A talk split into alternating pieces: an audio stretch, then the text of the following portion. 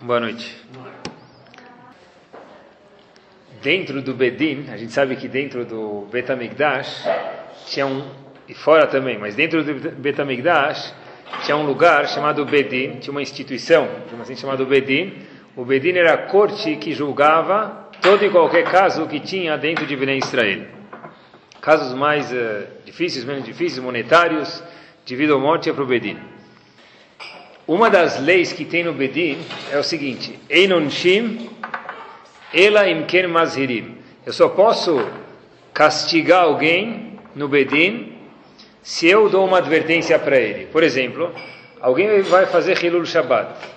Essa pessoa vai fazer alguma verá no Shabbat. Então está escrito Enonshim, obrigado, ela imken mazirim. Para mim poder advertir, eh, castigar a pessoa pelo ato que ele fez, eu sou obrigado a advertir essa pessoa. Se eu vou advertir essa pessoa logo antes do ato, e ele fala mesmo assim, eu não estou nem aí com a advertência, eu continuo fazendo o ato, aí sim a pessoa é hayav, aí sim transgrediu, e o Bedin, o tribunal e a corte pode castigar ele. Tem que ter testemunho. Tem que ter testemunho também. Agmará faz uma pergunta interessante em Sanhedrin. Tratar de Sanhedrin, Dafmem Alef Amud Bet. Peraí, para que a gente adverte uma pessoa? Para que ele saiba que isso é o quê? Proibido. Essa é uma das opiniões lá na Gemara. A gente tem que advertir a pessoa, porque, coitado, se ele não sabe que é errado, como que eu posso castigar ele? Então a Gemara fala, uma das razões que a gente adverte a pessoa é para que ele saiba que é proibido. Tá bom. Pergunta a Gemara uma, uma questão interessantíssima. E se o indivíduo vai fazer a verá é um sábio? O cara estudou na Yeshiva há 20 anos. Ele certeza sabe que não pode falar no telefone no Shabbat. Preciso advertir ele ou não preciso mais advertir ele? Sim, pergunta a Gemara. Então a Gemara fala que é machloque, tem uma discussão. Uma opinião fala que precisa advertir ele, a outra opinião fala, olha, não tem necessidade de advertir ele. Por que não? Porque advertir ele não vai mudar nada na situação aqui, ele já sabe que é proibido. A opinião que predomina no, na Gemara são Chachamim, Rabanan. Rabanan são sempre a maioria. E Rabanan dizem o seguinte: Haver Sarich Atra. Um Talmid Chacham, um sábio, precisa de advertência. Quer dizer o seguinte: se um sábio vai fazer uma verá, ele vai ligar a luz no Shabat, ele vai ligar qualquer verá, vai, tá bom? Vai ligar a luz no Shabat, por exemplo. Eu preciso lá advertir ele e falar: olha, Habibi, é proibido ligar a luz no Shabat. Se ele de fato falar: olha, eu não estou nem aí, e de qualquer forma faz a verá, aí sim ele é castigado. Caso contrário, não. A pergunta é: por que eu preciso advertir ele? O que vai mudar? Ele já sabe se a advertência é, de acordo com uma das opiniões na, na Gemara. A advertência é para que ele saiba que isso é proibido. Então, qual a diferença para o sábio? O sábio já sabe que é proibido por definição, ele é um sábio. Qual é o ponto da atrada, advertência para um sábio que já sabe que é proibido? Como isso faz com que talvez a pessoa deixe de fazer uma verá? Olha que interessante, pessoal. Teve um Rav chamado Rav Eli Lapian, ele faleceu faz uh, poucas décadas de anos atrás.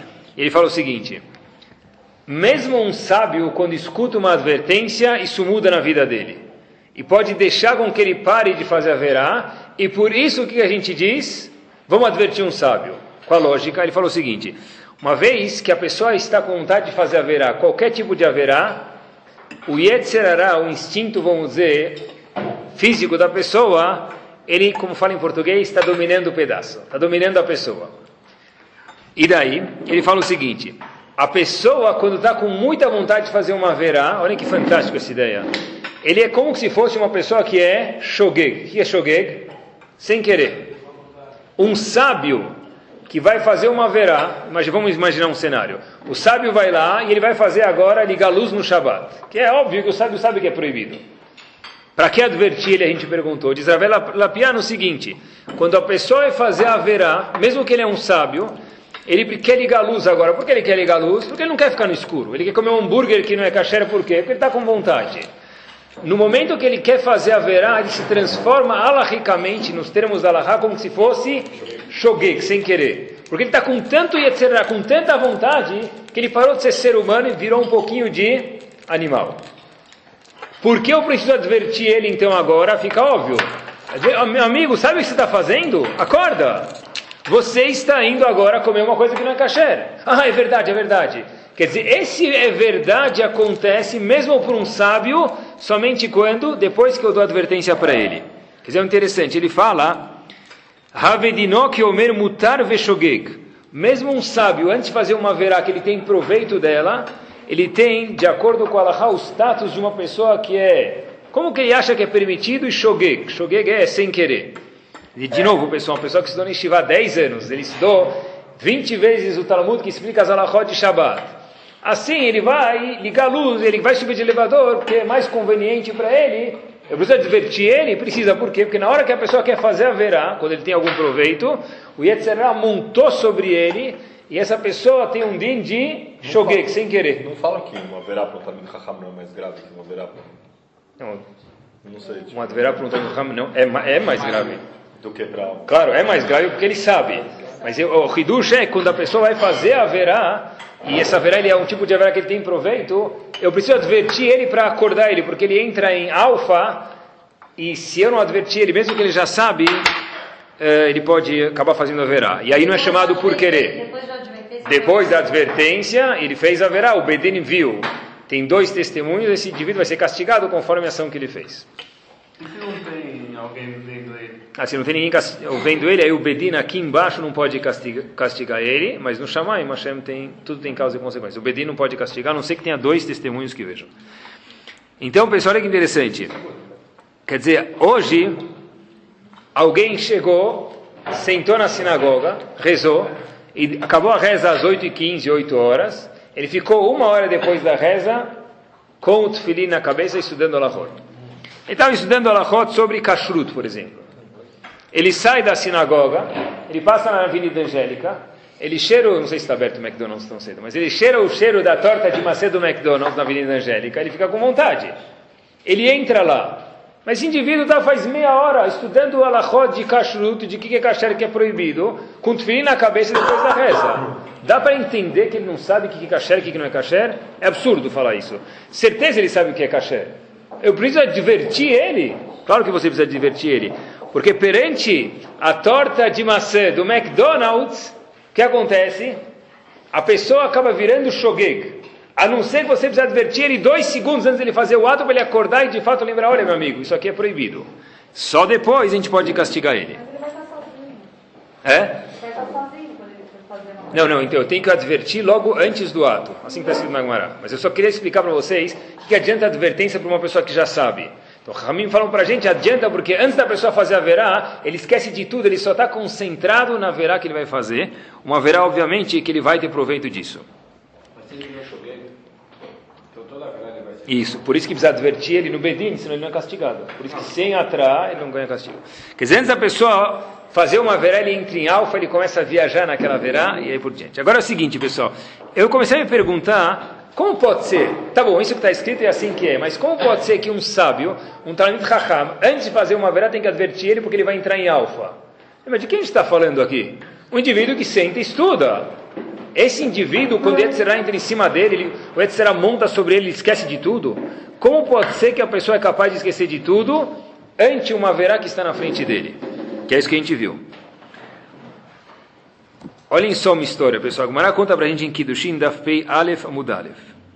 Havia um Rav, um Rav chamado Rav Amram. Está com um nome na Gemara, já precisa, ser muito bom espiritualmente dizendo. Só que esse Rav Amram não era só Rav Amram, a Gemara conta o nome dele, Rav Amram Hassida. Hassida quer dizer o quê? Hassid. Hassid é o seguinte, para passar de ano, precisa tirar oito. Quanto ele tira? Dez, e ainda já que foi mal, né? Tá bom? Isso é Hassid. Hassid ele faz tudo mais do que Hashem pede. Então havia um Rav chamado Rav Amram Hassid, quer dizer, ele era os seis estrelas, não cinco, seis estrelas, espiritualmente dizendo. E de repente a Gemara conta que ele se viu numa situação onde ele estava indo fazer uma verá. A Gemara conta uma verá que ele estava indo fazer, ele estava indo fazer uma verá. Qual foi a salvação que ele viu na hora? Ele gritou na janela, Nura Be Amram. Tem fogo na casa do Amram, na minha casa. Quer dizer, Rav Amram dizendo, tem fogo na casa do Amram, quer dizer, na minha própria casa. Ele gritou na janela. Todos os alunos vieram correndo, escutaram, o famoso rabino tem incêndio, então o bombeiro da cidade lá que tinha os alunos vieram para apagar o incêndio. Só que eles chegam lá, eles ficam o quê? Assustados. Cadê o fogo, rabino? Não tem cheiro de queimado, nem ovo frito queimado não está cheirando aqui. Que fogo queimado que tem aqui? Que, que, que cheiro de incêndio tem aqui? Aí ele falou para os alunos, olha, na verdade não tinha fogo nenhum. Então por que você gritou fogo? Eu vi que eu ia fazer uma verá, eu gritei fogo porque aí vocês iam vir, eu ia ficar com vergonha de vocês, eu ia parar de fazer a verá. Assim conta agora para gente. Logicamente, pessoal, é algo, algo absurdo isso. Rav Amram, que aparece na Gemara, Hassid, ia fazer uma verá. Então ele grita para as pessoas virem salvar ele de deixar de fazer uma verá. Como que uma pessoa dessa, como uma pessoa dessa ia fazer uma verá desse tipo, pessoal? A Gemara conta uma verá bem estranha que ele ia fazer. Rav Israel Salant fala, é o seguinte, qual é a lógica de uma pessoa querer fazer uma verá e se comportar como um animal logo um segundo antes da verá, que a gente precisa advertir ele? Qual a lógica de Rav Amram Hassida, precisa gritar, tem incêndio para que os alunos venham e vejam que não tem incêndio, mas agora eu tenho vergonha dos alunos e por isso eu não faço a verá. Qual a lógica disso? Qual a lógica? É absurdo isso. Rav Israel Misalant fala masbut, não tem lógica nenhuma. A lógica é que não tem lógica nenhuma. E daí? Ele fala o seguinte, é sobre isso, Bezat Hashem Shur hoje, ele fala o seguinte, a lógica é o seguinte, o, o sechel da pessoa, por definição, a palavra lógica é o seguinte, o cérebro da pessoa, ele vive o quê? Lógica é uma coisa real. Qual a lógica de 2 mais 2 ser 5? Se não tem juros, não tem lógica. Por quê? Porque eu sei que 2 palitos mais 2 palitos, 1, 2, 3, 4. Tudo que dá definido por lógica é uma coisa que é sikhli, uma coisa que eu tenho que acompanhar e me prova que essa equação é verdadeira, porque senão é lógico. O sechel da pessoa, o cérebro da pessoa é limitado à realidade. Porém, existe uma outra coisa dentro do cérebro da pessoa, olha que interessante, fantasia a imaginação.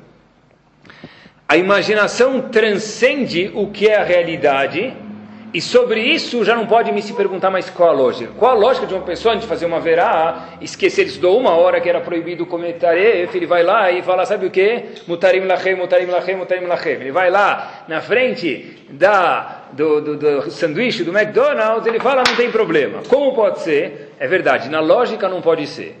Mas dentro do ser humano tem uma coisa chamada lógica e outra coisa chamada imaginação. Tem a lógica e tem a fantasia. No mundo da fantasia, a gente não pode mais perguntar qual é a lógica, porque por definição não é mais lógica, já é fantasia.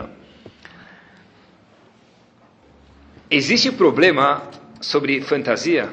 Depende, pessoal. Enquanto eu tenho dois times no, no estádio, existe um time chamado realidade e do outro lado do campo tem um time chamado fantasia. Enquanto antes de começar o jogo, está um time de cada lado, está ótimo. Depois que começa o jogo, eles começam a se misturar. Depois que os uniformes estão sujos de lama, eu já não sei quem é mais quem, aí tem problema. Enquanto o indivíduo sabe discernir entre o que é fantasia e o que é realidade, não tem problema. No momento que o indivíduo faz que a fantasia vire a realidade dele, aí sim diz a Torá para a gente que tem problema, e por isso que a gente adverte alguém antes de fazer uma verá, mesmo que ele é um Tamid Raham.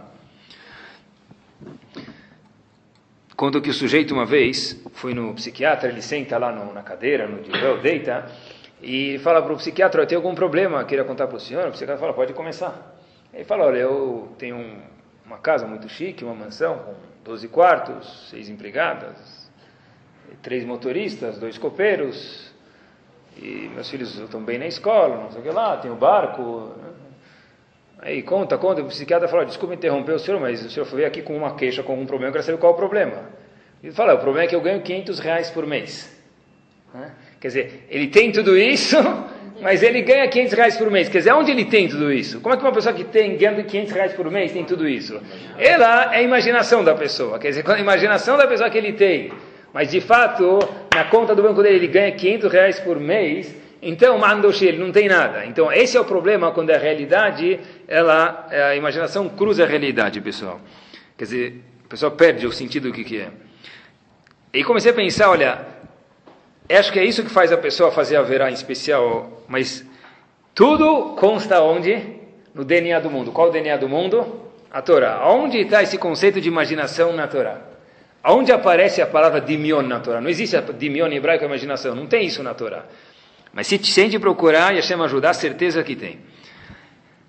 O Sfor, não é um dos comentaristas, ele conta uma coisa interessantíssima, pessoal. Tudo está na Torá. Adam Arishon. Adam Arishon era, de novo, a gente já falou isso algumas vezes, no RG do Adam Arishon, qual a filiação dele? Quem era o pai de Adam Arishon? Hashem. Imaginem só que pessoa que era essa. Era mais do que uma pessoa, era um gigante, era um, um anjo quase. Como pode ser que a mulher conseguiu fazer ele a pecar? Como pode ser que o Nahash e a cobra fez a mulher pecar? Comeu o fruto proibido, que mais uma vez era tudo menos maçã. Como pode ser, pessoal? Os forno fala que esse Nahash, cobra, por que ele é chamado Nahash, cobra? Não sei nem se era uma Nahash mesmo, diz os forno. Asher toal tobe metziut mu'at meod veniskorav. Era igual uma cobra, etc. Não se era uma cobra de fato, um animal cobra, mas ele fala por que a gente chama de cobra, por que a Torá chama de cobra? Porque a cobra tem pouco proveito para o mundo, porém o nezek dela, o prejuízo no mundo dela é muito ruim, porque se ela pica uma pessoa lá lendo, é grave demais. Por isso que Etzerará é chamado de Nahash, diz ele de cobra. Qual é a força do Nahash, pergunta os forno? O Nezek do Nahash é muito grave, a força de prejudicar alguém é muito grande. Mas que artimanha, que ferramenta o Nahash utiliza? Diz os forno uma palavra, dimion. O jeito com o qual o Nahash fez a mulher pecar e a mulher, por conseguinte, fez o homem pecar foi usando uma palavra, dimion. que é dimion? Imaginação. O que ela fez? Diz os forno o seguinte. O homem, a Nahash falou para a mulher, Sheri, presta atenção. Essa fruta, imagina só, se você comer essa fruta, peraí, sabe por que Hashem não deixou você comer essa fruta? Porque se você comer essa fruta, você vai ser que nem quem? Hashem, que nem ele. É claro que ele não vai te deixar comer, ele não quer perder a onipotência sobre o mundo. A mulher começou a se imaginar, opa, peraí, eu, dona do mundo, 50%, né? 50% das ações do mundo. Peraí, vale a pena. E o é, que, que ela queria fazer depois? Depois que ela viu que ela comeu, que ela ia morrer, o que ela fez? Pediu para quem comer a Damarishon, mas como ela convence a Damarishon? Imagine você, 33%, tem a Shem, você e eu. 33% do mundo, uma companhia que nunca vai falir, mais que AAA. No, quer ou não quer, a Dama colocou o chapéu da imaginação, diz os fornos, começou a imaginar como ia ser, e por isso que o homem mais gigante do mundo e a mulher mais gigante do mundo pecaram isso que foi a Midah que fez com que eles pecassem no fruto, pessoal. Imaginação. Diz os fornos uma coisa interessantíssima. O homem e a mulher, porque ele fez justo o homem e a mulher pecar e não um animal? Porque ele fala que já que o homem e a mulher têm um potencial maior, por conseguinte, maior o que? A imaginação. O homem e a mulher têm uma imaginação muito mais fácil, fértil por ser um ser humano do que um animal. Se é que o animal tem algum tipo de imaginação, e deve ter, porém o dimion, a imaginação que o homem tem, a mulher tem, é muito mais fértil, porque já que o homem e a mulher têm um potencial maior, a imaginação deles é maior, eles podem conseguir imaginar muito mais coisas, pessoal. Impossível que ninguém passou na frente da loteria e jogou e começou a imaginar, enquanto ele estava na fila para comprar o cartão, o que, que eu ia fazer na Mega Sena acumulada. 45 mil. 45, o que, que ele ia fazer? Aí ele já faz um monte de plano, né? até que sai no jornal, na internet o resultado e Almaim Rabim, desce tudo por água abaixo. Tá bom? Mas isso é pensar e imaginar. Esse Dimion, isso que foi, que fez Adam Arishon e Nahash pecarem, isso que faz com que a pessoa tenha que ser advertida antes mesmo que ele é um sábio, porque a pessoa começa a imaginar quanto é bom aquela torta de maçã do McDonald's. Depois que ele come e desce, vai para o estômago e daí para baixo, a pessoa fala, já foi. Mas como ele colocou? Porque ele colocou o chapéu da imaginação. Poxa, é verdade, imagina só se eu comer, vai ser uma delícia. E daí por diante, os outros hataim, as outras coisas que não são bem vistas nos olhos de Hashem também têm o mesmo percurso. Foi isso, pessoal, que mudou a história do mundo. Sabem que, por exemplo, se Adam Arishon tivesse pecado, nunca ia existir Betamigdash. Nunca ia ser destruído o Betamigdash, porque o mundo ia ser um Big Betamigdash. O mundo inteiro ia ser um Betamigdash. Se Adam Arishon tivesse pecado, não ia haver galuto, exílio. Se Adão Arishon não tivesse pecado, não ia haver lo além no conceito de morte. O conceito de morte só vem depois que Adão Arishon pecou. Depois que Adão Arishon pecou e Havá, Hashem falou, olha, o mundo agora saiu do estado de perfeição, e depois de 120 anos bem vividos, Bezat Hashem, a pessoa tem que fazer o quê? Morrer.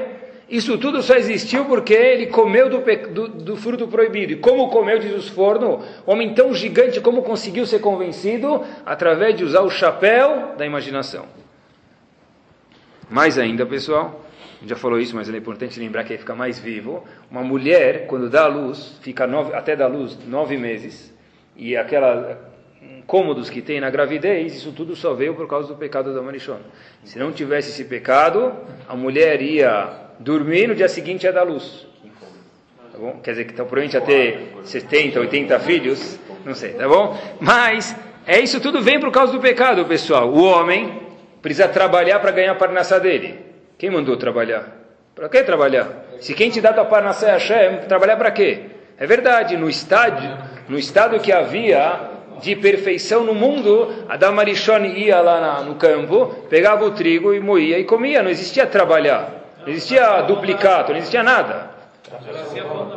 Tem gente que diz que não estava tudo pronto. Mas, de qualquer forma, não tinha trabalho, era só aí que estava tudo pronto. Isso tudo provém do redo da Marichone. Isso tudo, e o redo da Marichone provém do quê? Da imaginação, pessoal.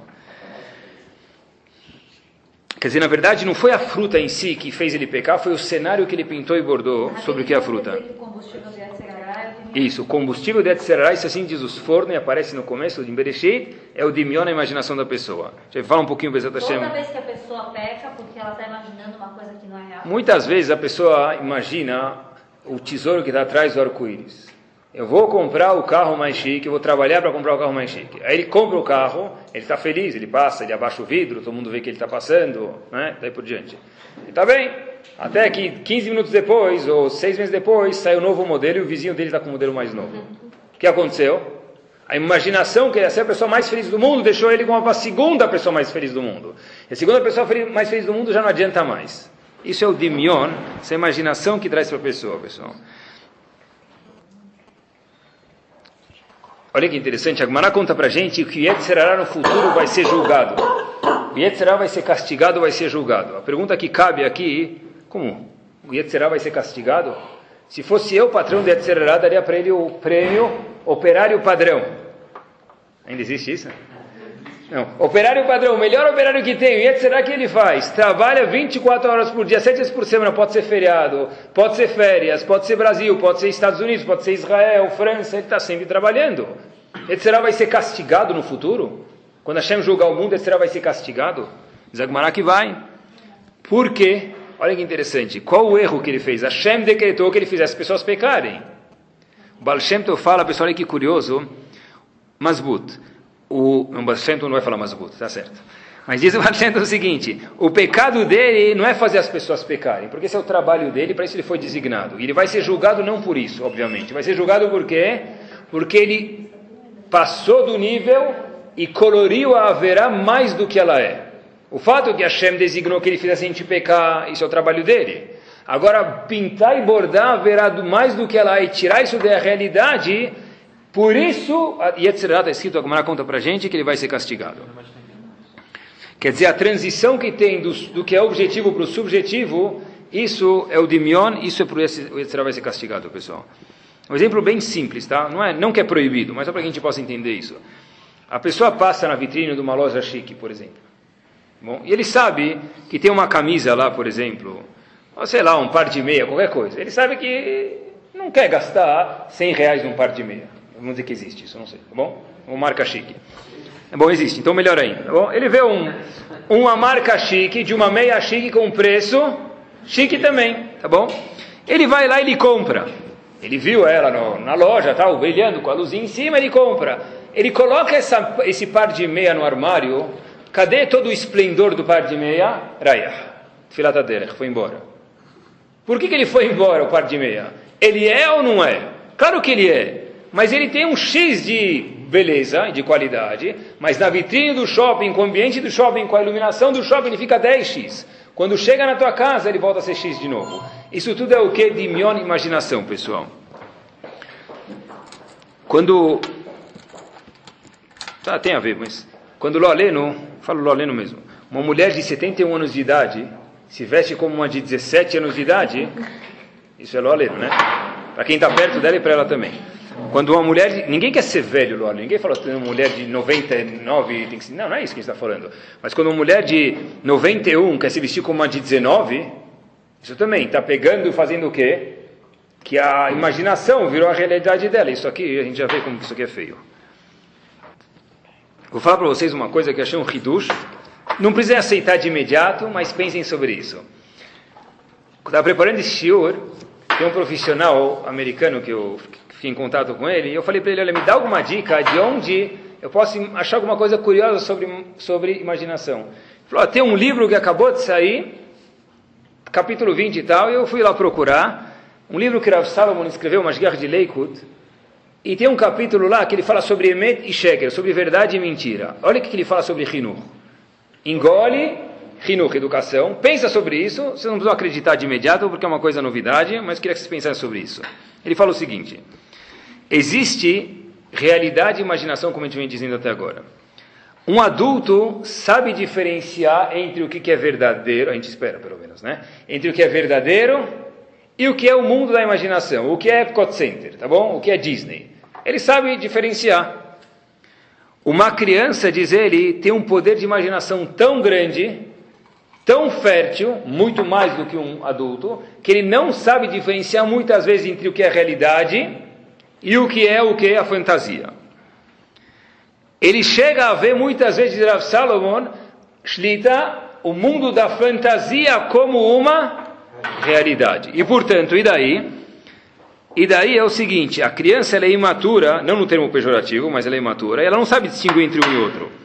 Então, por exemplo, o pessoal diz ele, quando uma criança brinca de ele não fala essas palavras, mas eu, eu coloquei o exemplo. Uma criança brinca de barco na banheira. O que, que ela imagina?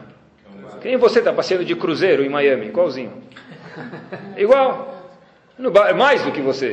Você já enjoou depois de três dias, talvez, do cruzeiro. Ele está lá brincando um dia, pronto. Ele está lá brincando, ele imagina, ele vê lá o cara dormindo na, na, na piscina e no, no cassino. Ele, ele, imagina tudo dentro do barco. Mais ainda, pessoal, uma criança está brincando de carrinho controle remoto embaixo do prédio. Que, que você fala para ele? Rage, quanto tempo você aguenta? Bateu, volta para casa, não é? Chega de brincar. Ele está imaginando que ele está onde? Ele estava na, na, pista da BMW fazendo um teste com, com um carro lá que você gostaria de andar na sua vida inteira e nunca andou. É isso que a criança imagina. A fantasia da criança parece a realidade dele, pessoal. Tá bom? Hoje em dia tem até adultos que pensam assim, né? Por conseguinte, Salomon, e pensem sobre isso, eu sei que é um choque, mas ele fala o seguinte: quando uma criança fala, pequena, óbvio, né, só tem 20 anos de idade, a gente já perde o termo talvez de criança para esse título. Mas quando uma criança fala, tal coisa aconteceu, e você sabe que é mentira, mas já que é fruto da imaginação dele, a imaginação muitas vezes, para a criança chega a tocar e ser realidade, ele não consegue discernir entre um e outro, isso não é chamado sheker para uma criança, não é chamado mentira. Hidush. Li algumas vezes. Por que, que é mentira dizer o conceito de emet, verdade, e sheker é quando eu sei diferenciar entre um e outro. Uma criança que não sabe diferenciar entre o que é verdade e o que é mentira, quando ele faz um pelo outro, essa criança não deve ser reprimida. Por quê? Como é que eu posso brigar com ele? Para ele, a imaginação é de fato a verdade, um hidush. No mesmo artigo, ele escreve no livro dele quando se olha, não parece que é a mesma pessoa que está falando. Que quando um pai ou uma mãe vão contar um professor, vão contar uma história de ficção para as crianças, tem que primeiro falar, em nome do Stipler ele traz isso, isso aqui é uma ficção. Eu vou te contar, mas a história nunca aconteceu. Por quê? A gente tem que prezar a verdade ao máximo. Claro que pode ter fantasia, mas conta, isso nunca aconteceu. Essa mesma pessoa escreve no livro dele que o quê? Quando uma criança imagina que ele está dentro do barco e fala, pai, eu passei de barco na banheira, eu dirigi um oceano Atlântico na banheira, o Rav Stein Salant fala que se, a, se o pai falar, para de ser babaca para o filho, ele fez Eretzihá, assassinou o filho. Assassinou. Por quê? Porque para o filho, esse é o iate de 45 pés que está passeando lá. Mas como você vai diferenciar quando ele está mentindo ah, então, quando ele está... Então, depende, se é, pela idade. Se a pessoa tem 5, 6 anos, 7 anos de idade, ele está brincando de banheiro, ele sai e fala, ah, acabei de dirigir meu barco, estava super legal, acabou a água no meio, e veio o pirata atacar ele e tudo, não vai parecer bobo essa imaginação de verdade é a realidade da criança. Bom, é uma coisa a se pensar, pessoal. Sabe que Mickey Mouse, de onde provém o Mickey Mouse? A gente vê até onde vai a, a imaginação da pessoa. É um rato, que se a pessoa visse esse rato, ele ia subir em cima da cadeira. Se fosse eu, o marido ia subir junto, porque eu não ia fazer nada.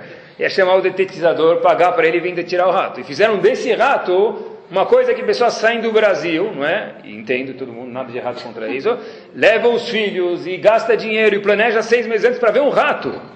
Mas você quer ver um rato, meu amigo? Você detetiza a casa para não ver rato e quer ver rato? Isso é imaginação. E a imaginação produtiva, é bem, muito bem usado, pessoal. Quer dizer, uma criança, mais uma vez, não tem título de checker para isso que ele está fazendo.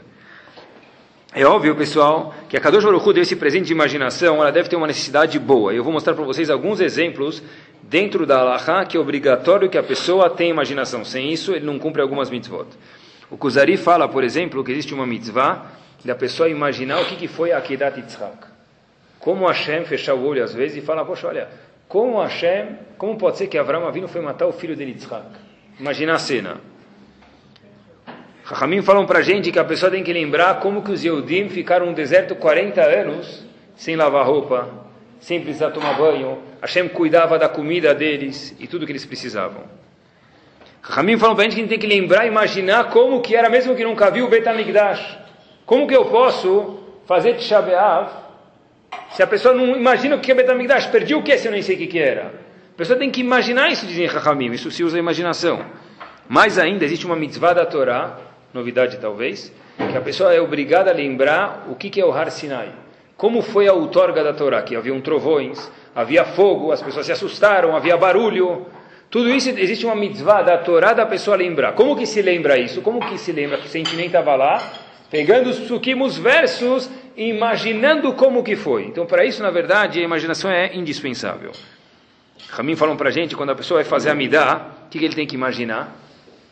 Antes que ele viaje, antes que ele suba a voo, o que ele tem que imaginar? Que ele está indo ficar, se inscreve no Mishnah Berurah, Antes de começar a midá, a pessoa tem que parar um segundo e falar, eu agora estou indo falar com Hashem. Imaginar ele na frente do Leavdil Obama. Eu estou indo falar como se fosse alguém mais do que Obama, Leavdil. Imaginem só, pessoal. Claro que precisa imaginar. A pessoa, o que tem que fazer em Pesach? Lembrar que o quê? Saiu do Egito. Se você não imaginar, como é que você vai imaginar que você saiu do Egito? Saiu do Egito. Saiu do Egito fazer o quê? Como eu vou imaginar? Imagina, conta para os seus filhos. Tudo isso é imaginação. E só mais uma, pessoal, olha que interessante. O Benishai traz, e outros também trazem, uma coisa interessantíssima. Quando a gente fala Az Yashir Moshe, todo dia de manhã na reza Shacharit, seja Yom Tov, seja dia de semana, Yom Kippur, o que for, a gente conta sobre ah, o mar, como abrir o mar. Se uma pessoa sair quase molhado do Az Yashir Moshe, que ele imaginar de fato que ele está cruzando o mar agora, diz o Benishra e outros, Nimchalim lo avonotav. Hashem desculpa todos os pecados dele.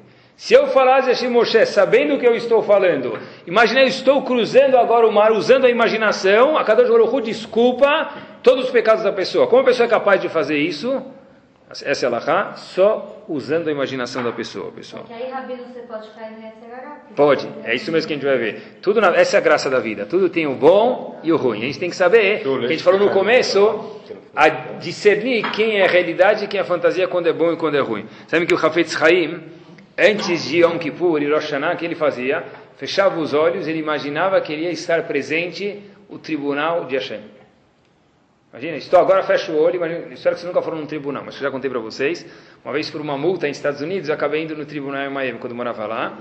E eu, o indivíduo falou o que, que tinha que falar, o que, que não tinha que falar pra, é, pra, por causa da multa e etc. E tal. Era, multa, era uma multa meio grave, de disabled, como fala, de uh, pessoa é, paralítica, lendo, lendo coisa assim, pessoas incapazes. Então, estacionou o carro lá, alguém estacionou da minha família. E aí tive que ir lá, não falei quem foi. Aí eu tive que ir lá. É, não percebeu que era disabled. É coisa de brasileiro. Aí chegou lá e levei a multa e o indivíduo fez, falaram que era para ir lá e fui lá. E aí eu cheguei lá na frente e falaram para mim falar, uma, nem lembro o que tinha que falar, eu cheguei lá na frente e não consegui falar nada.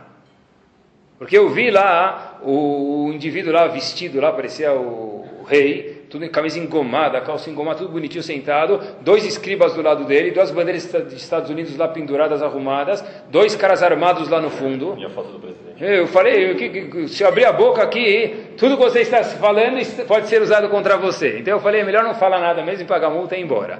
Então, de fato, o Ravetz Haim, então vocês não precisam passar por nada disso, mas o Ravetz Haim falou o quê? Fechava o olho e imaginava como é um tribunal. É mais ou menos assim antes de Rosh Hashanah Kippur, onde a gente vê que a imaginação é algo necessário. A Gemara conta para a gente em Sukkah, pessoal, que no futuro, a gente falou um pouquinho antes, que Hashem vai matar o Yetzirará.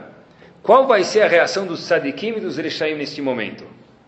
Então, a gente não sabe, mas Hashem pode fazer uma previsão e a Gemara conta para a gente.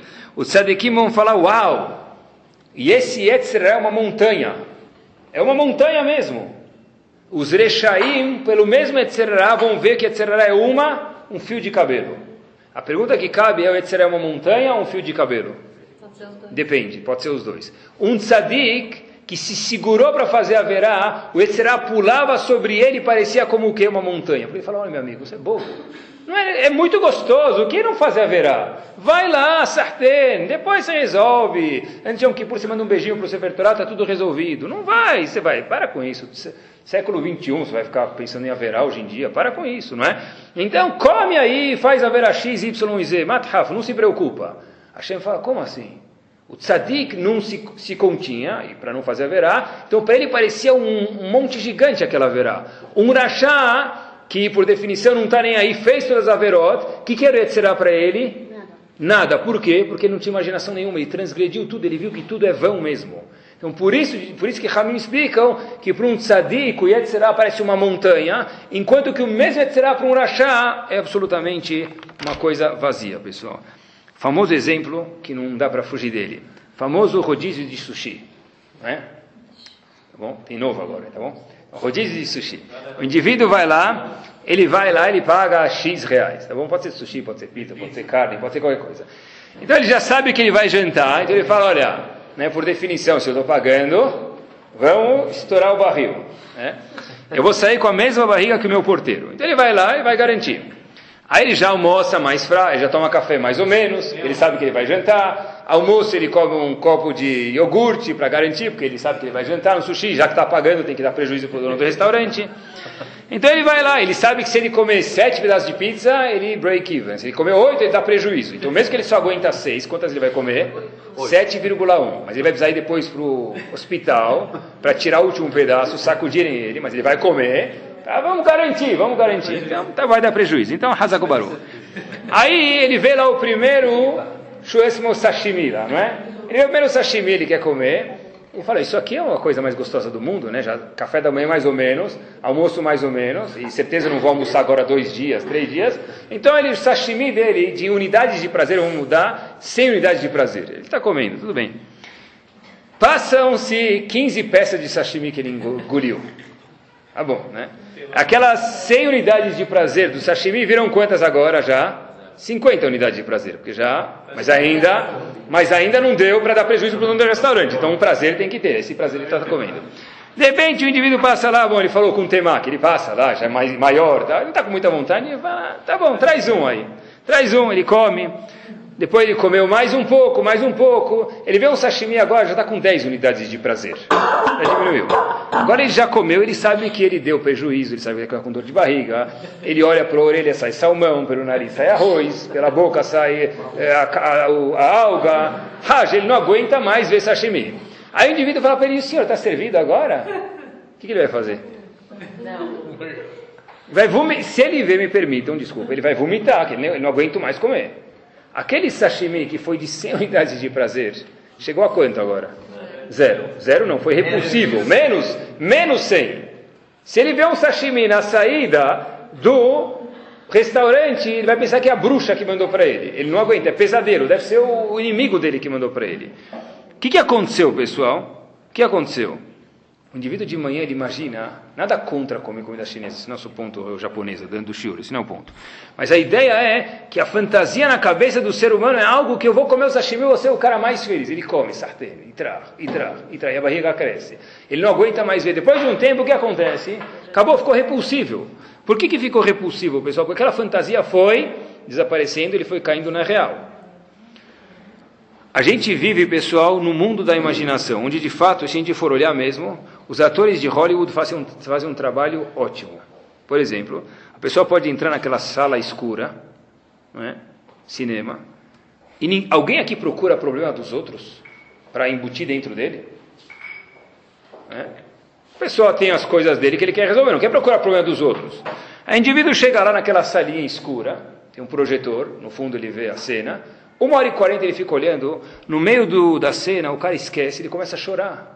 A menininha foi raptada, Razita, coitada. A menininha de três anos foi sequestrada, e come, ele começa a chorar. Meu amigo, mas que, que você tem teus problemas? Agora vai chorar pela menina do filme que está agora tá ganhando dinheiro, está usufruindo do dinheiro que ela ganhou no cinema. O que acontece? Acontece é que atingiram o nosso emocional e eu agora consigo fazer o quê? Eu esqueci por aqueles minutos. Se o telefone tocar, eu posso acordar, mas se o telefone não tocar, eu vou esquecer que eu estou vivo agora, eu estou dentro do cenário, eu estou chorando por aquela menina. Claro que eu vou ficar chorando. Ou é aquela mulher lá que foi traída, que ela casou no fim do filme. Ah, todo mundo bate palma, não sei o que lá. Nunca foi, nunca vai existir isso aqui. que você se imagina dentro da é isso, Então, é exatamente isso, pessoal. Na verdade, Hollywood faz uma coisa, e fazem muito bem feito, com todo, tem que tirar o chapéu mesmo para eles, tá? não aqui para o chapéu, que o que, pessoal? Que na verdade a pessoa está vivendo o cenário, o seu mundo da imaginação. Isso se chama projeção. Isso é, isso é projeção. Tem tem, na verdade, tem outra coisa, né? eu vi na psicologia, é que ela lembrou, mesmo dentro da imaginação, olha que interessante, já viram alguma vez uma pessoa, vocês falam, eu não gosto dele? Ou já viu, ou você viu uma pessoa pela primeira vez e fala, esse cara é muito legal? Ou essa mulher é muito legal? Como pode ser isso? Também isso também é, procurei um pouquinho na psicologia, também um pouco de, não sei a palavra, esqueci, não sei se é projeção a palavra, mas o que quer dizer isso? Eu lembro, por exemplo, que a minha professora de matemática era muito chata e ela tinha tal fisionomia. Quando eu vejo aquela outra moça e parece que ela é professora de matemática, eu nem lembro mais dela, né? E eu falo, o que acontece? Tá bom? Eu nem lembro mais dela, mas eu associo e falo que o quê?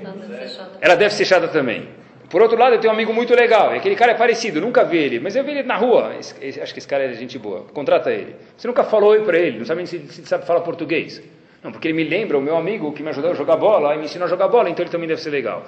Isso tudo funciona, pessoal. Por isso que às vezes a gente gosta de alguém à primeira vista, ou às vezes a gente não gosta, porque a gente associa isso a alguém. Isso, pessoal, é o mundo da imaginação. O mais legal de tudo é que o que O indivíduo está jogando lá hoje em dia. A pessoa pode passar 24 horas literalmente na frente do computador, com a internet jogando versus alguém na China, um jogador de mate a polícia, o assassine a velha, ou mate o ladrão. Assim tem jogos, né? Tá bom? O melhor jogo, aquele já falei, o melhor jogo, tá, olha, tudo bem. Mas o melhor jogo é aquele jogo, assassine a velha antes dela atravessar a rua. Esse é o melhor jogo que eu já vi, tá bom, pessoal? Tem um jogo que você não pode deixar a velhinha atravessar a rua, razita, né? Tá bom? Então, pessoal, ou o indivíduo joga lá Nintendo Wii, já viram? Se alguém, imaginem se algum avô chegar de Halab hoje, e ele vê o cara na frente da, daquele quadradão lá grande, chamado televisão, jogando Nintendo Wii. Ele vai chamar o médico mais caro que tem para tratar ele. O indivíduo está com o controle na mão batendo. Como é que ele está jogando tênis com quem? Cadê a bola? Cadê o adversário? O outro está chutando a bola. Coitado, não é? Isso tudo é o quê? Dentro. Qual que tem? Fora que quebrou a TV. Fora que quebrou a TV. Ah, não sabia disso. Isso tudo, pessoal, é dentro do mundo da imaginação, onde na verdade por um lado é bom, mas por outro lado a Hashem fala, olha, às vezes a pessoa sai da realidade, pessoal. O maior, é, mas não é a realidade que a gente vive. O maior mundo da imaginação que tem é um, propaganda e marketing, não é? Não sei se vocês já perceberam isso, mas eu procurei um pouquinho também, eu procurei bastante. Sabem que a garrafa, da, hoje em dia, a garrafa da Coca-Cola é mais ou menos, talvez. Mas antigamente era aquela, lembram aquela lata de, aquela garrafa de vidro? Hoje em dia acho que não tem mais. Se bem que o formato hoje em dia não mudou muito, mas aquele formato, vocês já pensaram? Não pensem mesmo, mas vou contar para vocês. É em forma de uma mulher. Fizeram a garrafa de vidro da Coca-Cola em forma de uma mulher, onde a pessoa nunca pensou nisso. Acha que não pensou, porque a Coca-Cola, certeza, gastou milhões de dólares para que você pensasse. Faz com que você imagine, está tomando Coca-Cola, daí por diante. Por quê, pessoal? Porque o mundo da imaginação da pessoa, mesmo no subconsciente dele, vai tão longe. Que, é, é, não, não, não, é assim, não, não, não, não, não, não, fizeram de verdade. Tá bom? Não, eu procurei, de verdade. Então, pessoal, porque a gente vê onde vai o mundo da imaginação da pessoa. Eles gastam milhares de dólares com isso, porque isso é uma coisa que funciona.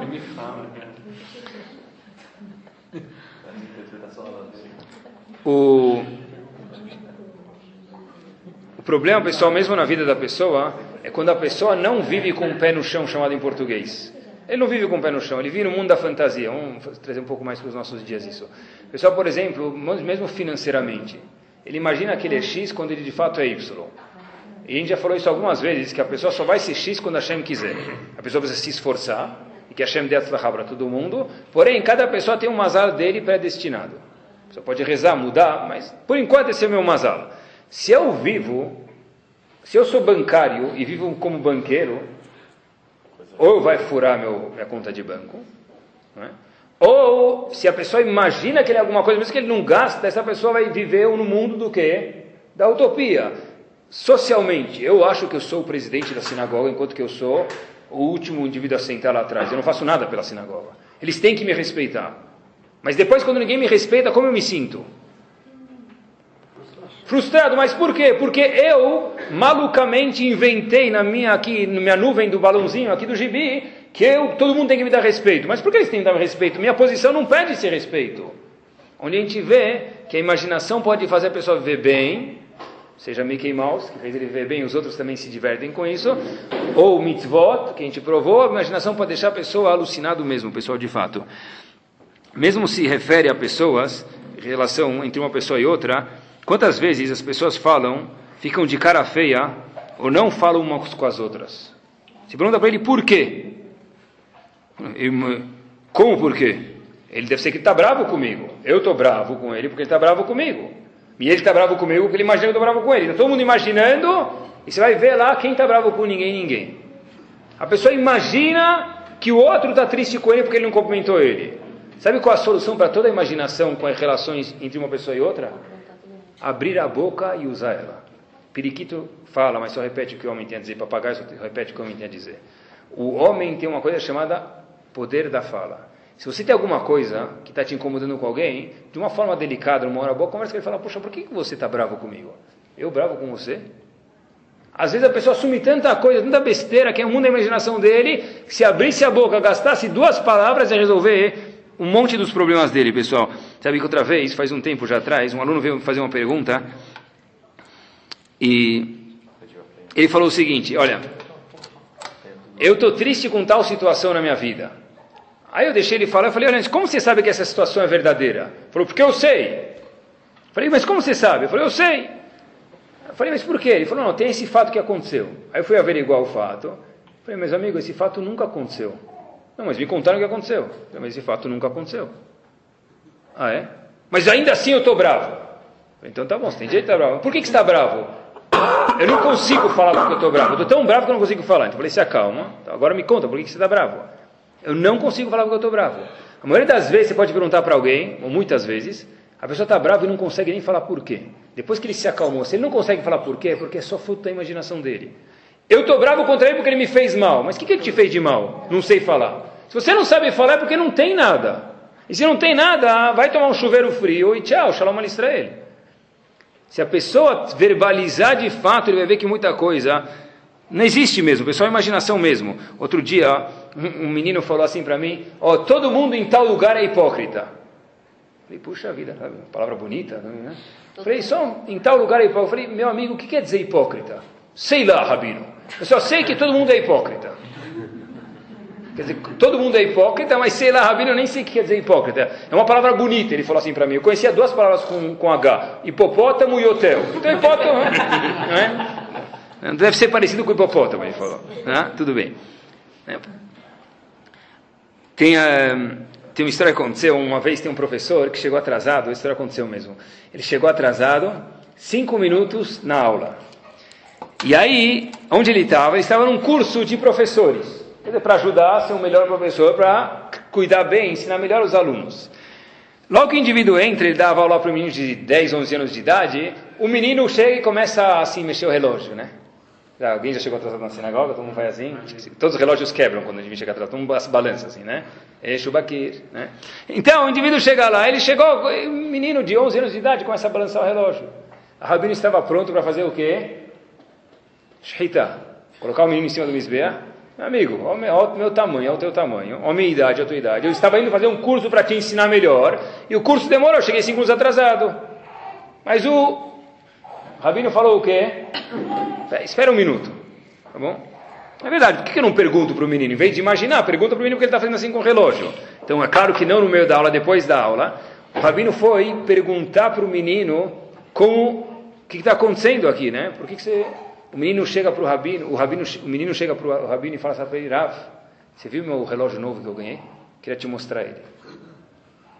Onde o menino nunca quis mostrar que oração para o rabino, nem estava olhando para a hora. Quis mostrar que ele ganhou um relógio novo dos pais para o rabino. Mas se o rabino não falasse nada, e se o menino não falasse nada, onde ia parar a história?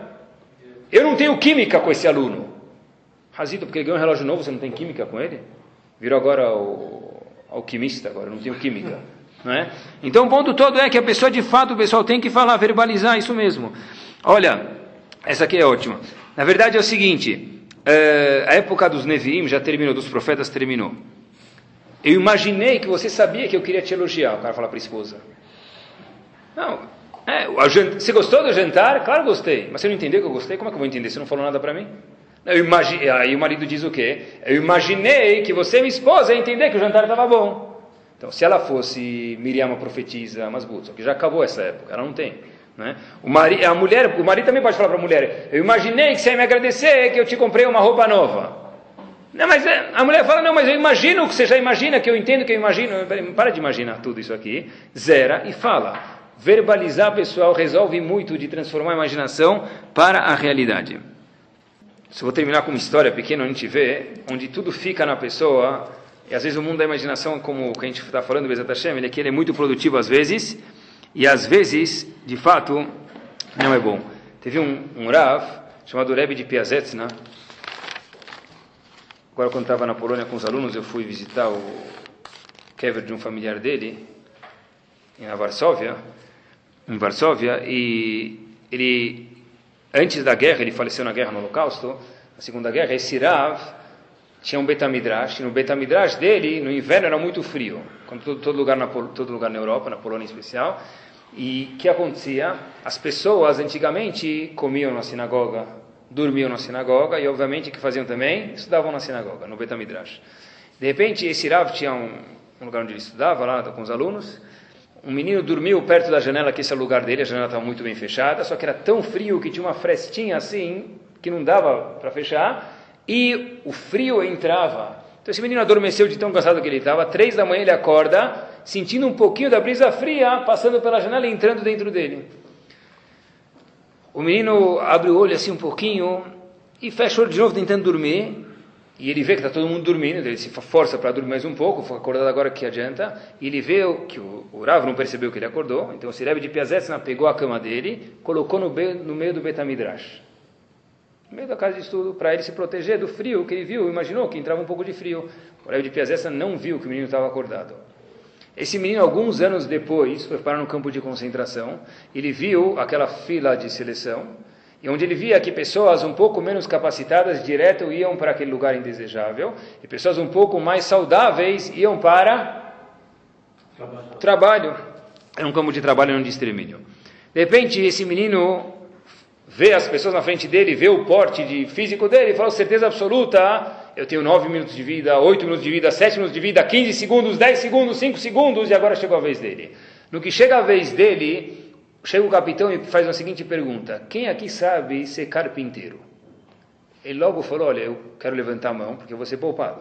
Mas eu vou ser poupado agora e vou sofrer muito mais daqui cinco minutos, porque eu não sei nem segurar um martelo, não sei nem segurar nenhum utensílio de carpintaria. Diz que esse menino não sabe como. Ele levantou a mão e falou: Eu sei ser carpinteiro. Os netos dele contam depois que o, vô contou o que, que fez ele levantar a mão fez levantar a mão foi a imaginação dele, pessoal. Qual foi a imaginação dele? Ele lembrou que alguns anos atrás, esse Rav, que era o Rebbe de Piazesna, que era o Rav dele, que já tinha falecido e não estava mais lá, levantou três da manhã, e o aluno, e o Rav não sabia que o aluno estava vendo, e colocou ele no meio da sinagoga para ele não pegar frio. Ele falou o seguinte, o menino pensou, ele fala, por isso que ele levantou a mão na hora. Se o Rav acordou três da manhã para me tirar do canto da janela no frio, para o meio, atrapalhou o sono dele, deve ser que eu sou uma pessoa muito importante que dá para Hashem. Se é assim, e Hashem mandou pedir um carpinteiro agora, tem que ser que o quê? Esse carpinteiro tem que ser eu, e de algum jeito Hashem vai me salvar. E os netos contam por isso que hoje nós estamos aqui vivos em Israel. Hoje os netos estão vivos em Israel por quê? Ele falou porque alguém, e o Rebbe de Piazan certeza nunca imaginou isso. Mas por que que fez? Porque para dar carinho para uma pessoa, a gente vê onde vai a imaginação da pessoa, sem querer levantou a mão e depois explicou por que ele levantou a mão para os netos, os netos contaram a história. Por quê? Porque a imaginação pessoal faz a pessoa viver, ou o Loalê não faz a pessoa o contrário.